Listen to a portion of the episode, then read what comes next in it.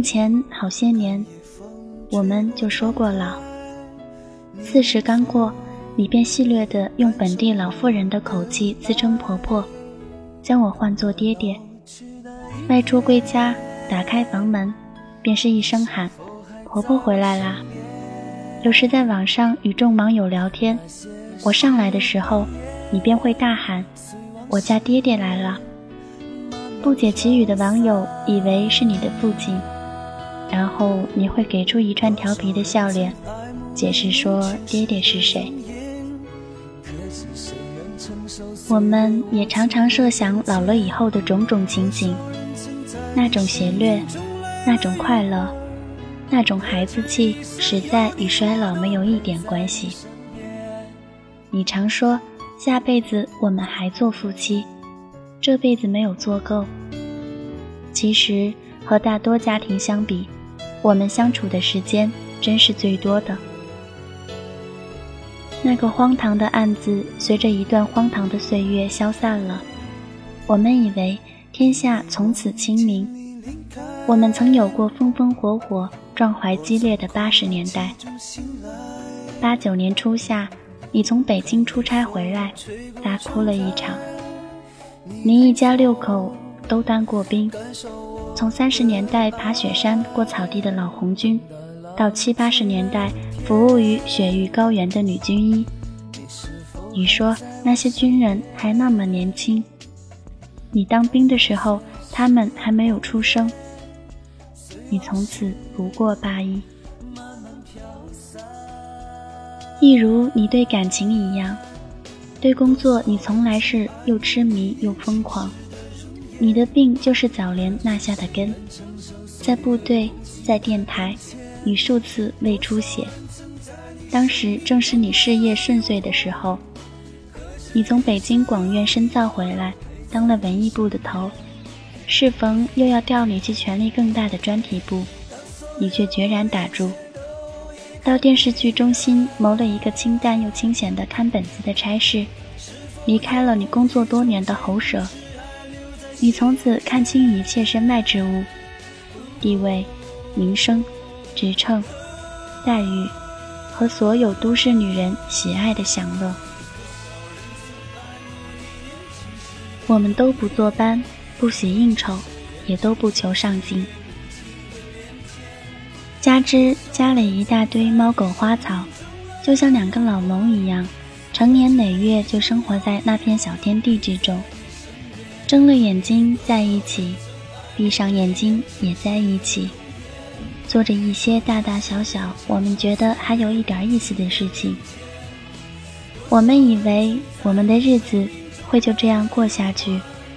直到地老天荒，在你生病后留下的数千张照片中，你总在笑，温柔的、娇嗔的、调皮的、肆无忌惮的。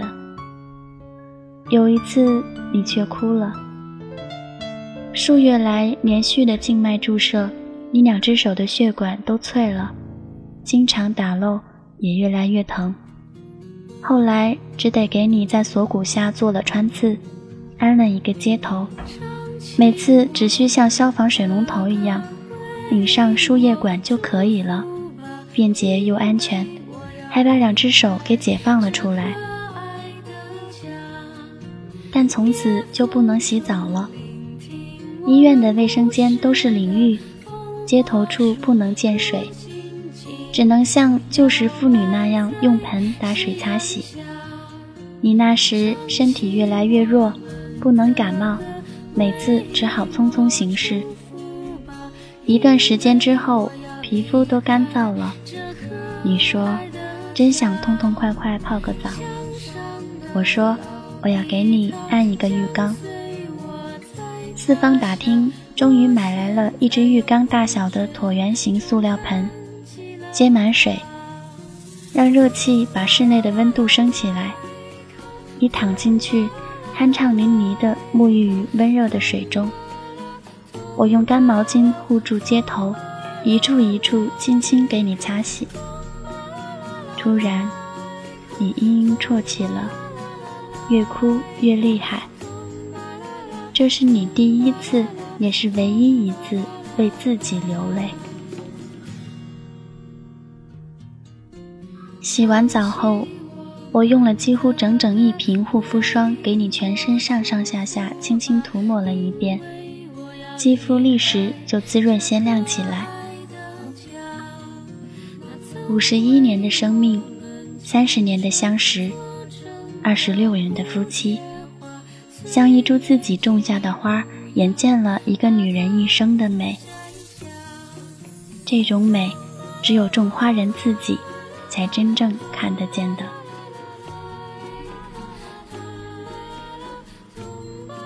许多人都说你漂亮，如果按现在时髦美女的标准，我想你并不在其列。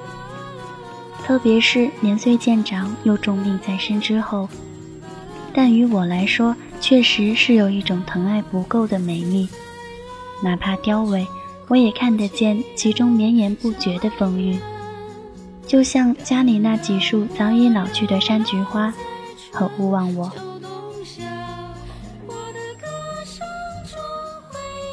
在医院最后的几个月中，许多个清晨和夜晚，我们散步。你拉着我的手，或挽着我的胳膊，倚在我的肩头，细声说一些闲话，说一些笑话，说着我们一路上见到的事物。清晨的小鸟和花，夜里出来遛弯的狗和鬼鬼祟祟的猫，哼唱着一首突然想到的歌。似乎那个切切实实等在前方的黑色陷阱从来就不曾存在。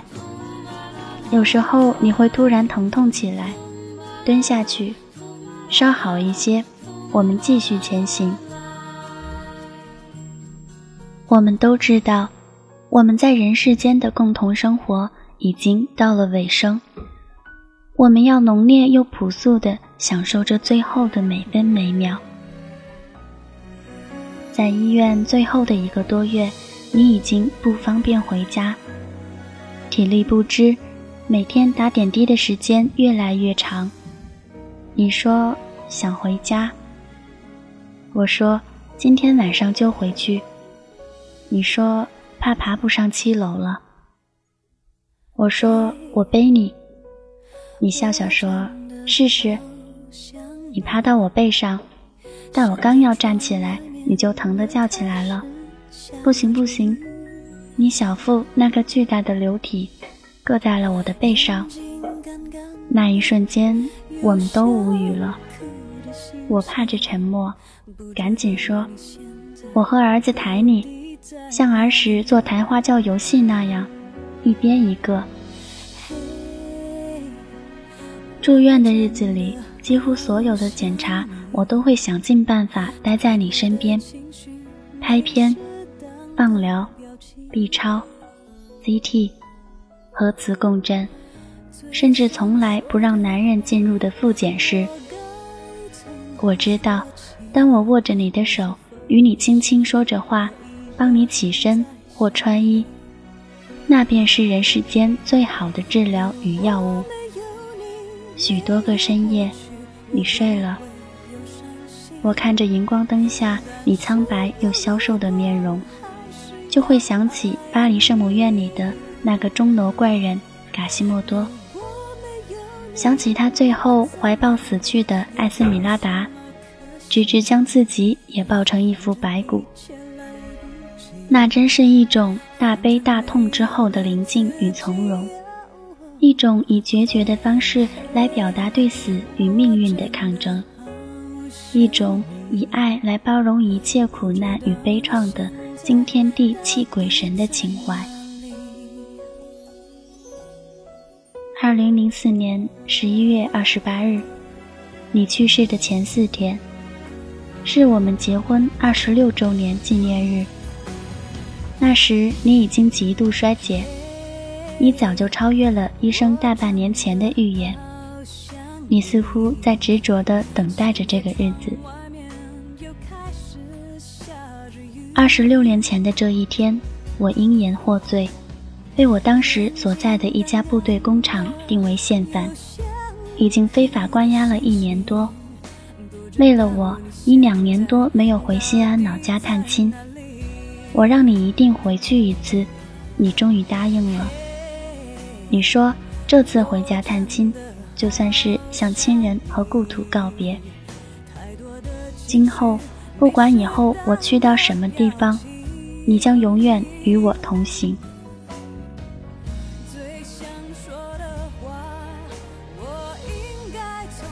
我们决定在你回去之前做一件事情。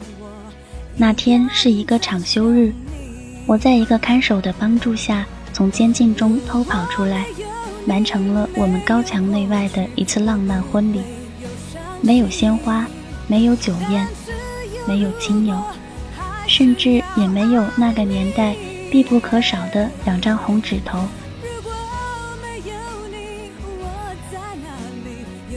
那个明清古巷中的阴暗小屋，我们在门楣上拿到了留给我们的钥匙。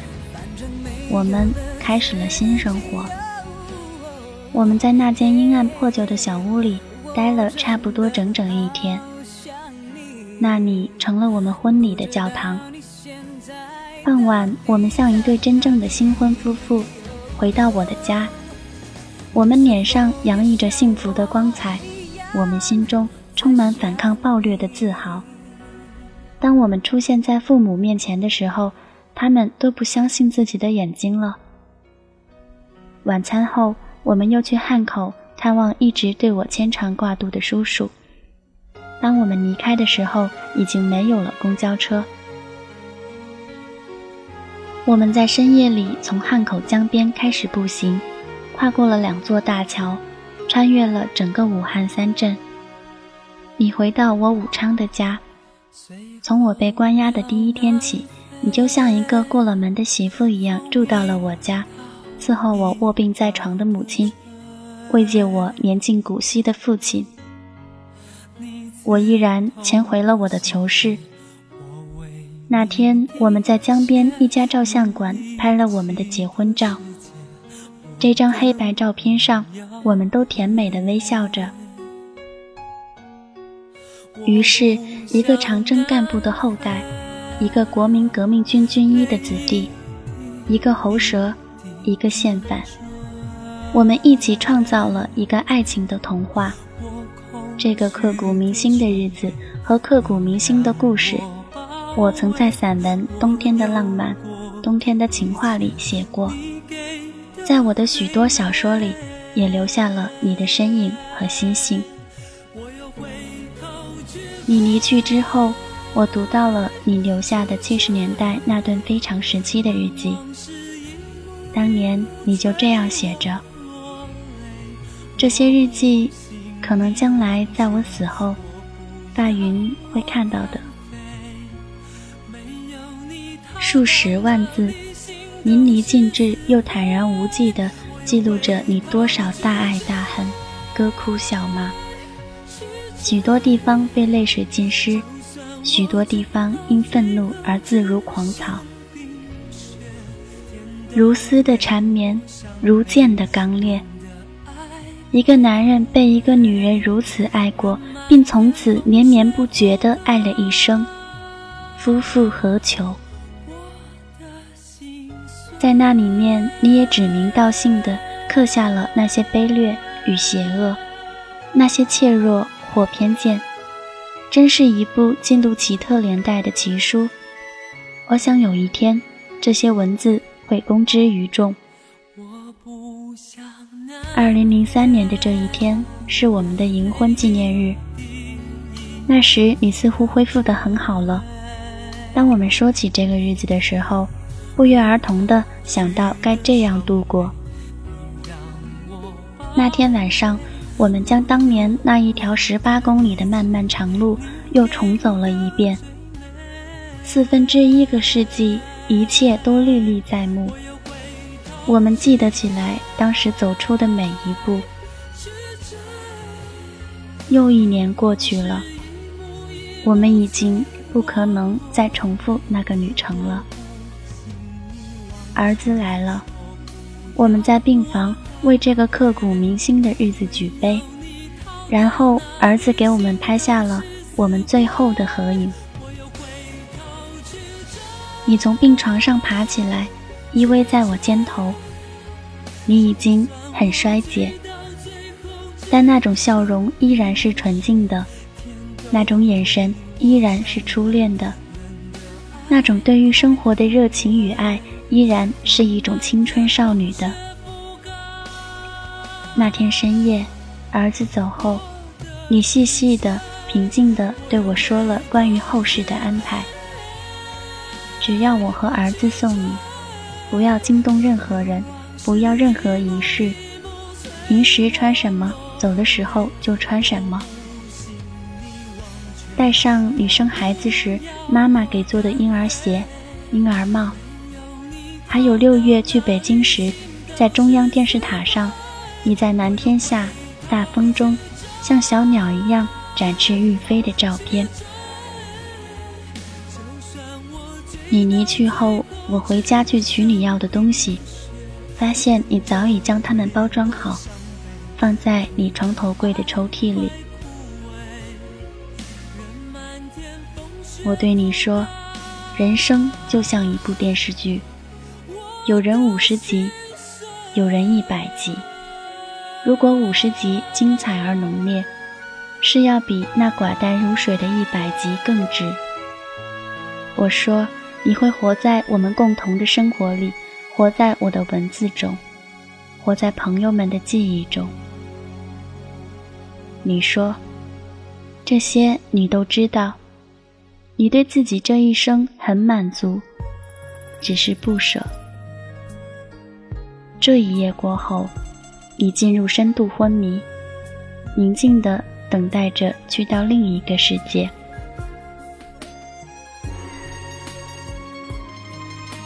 你终于走了，在眷恋和幸福中走了，平静超然的走了。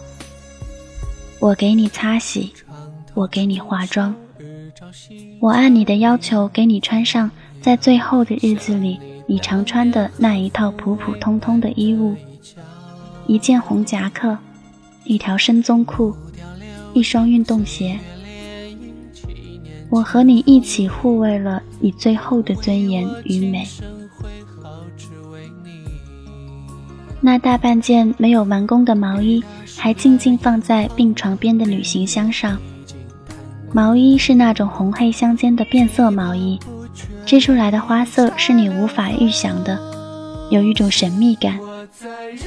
那毛线也是你亲自去挑的。一个冬天。我们故事的刻骨铭心处总是在冬天。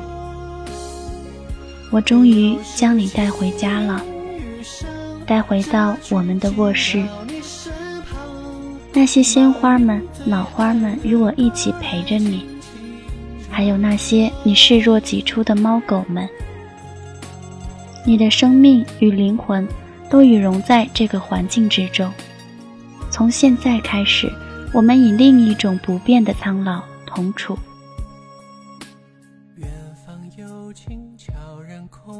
爱是一个纯净又神圣的字眼。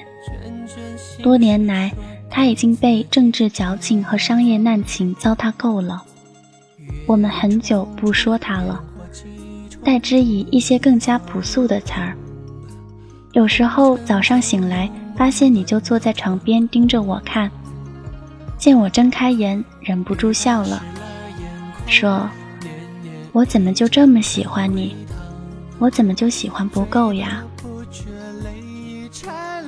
有时候你也会得意又自嘲地说：“我怎么就长不大呀？都老太婆了。”我从来没有见过如你这样一生一世永不止息、狂放热烈又痴迷无际的爱。我们读到的所有的爱情故事，都直到洞房花烛夜喜结良缘时为止。二十年前，我在一首给你的诗《我和你》中也写道：“你说我从未说过那三个字。我知道，你其实喜欢我这个脾气，现在，我终于对你说，想爱你一生，一直到老。但是，你没有等我。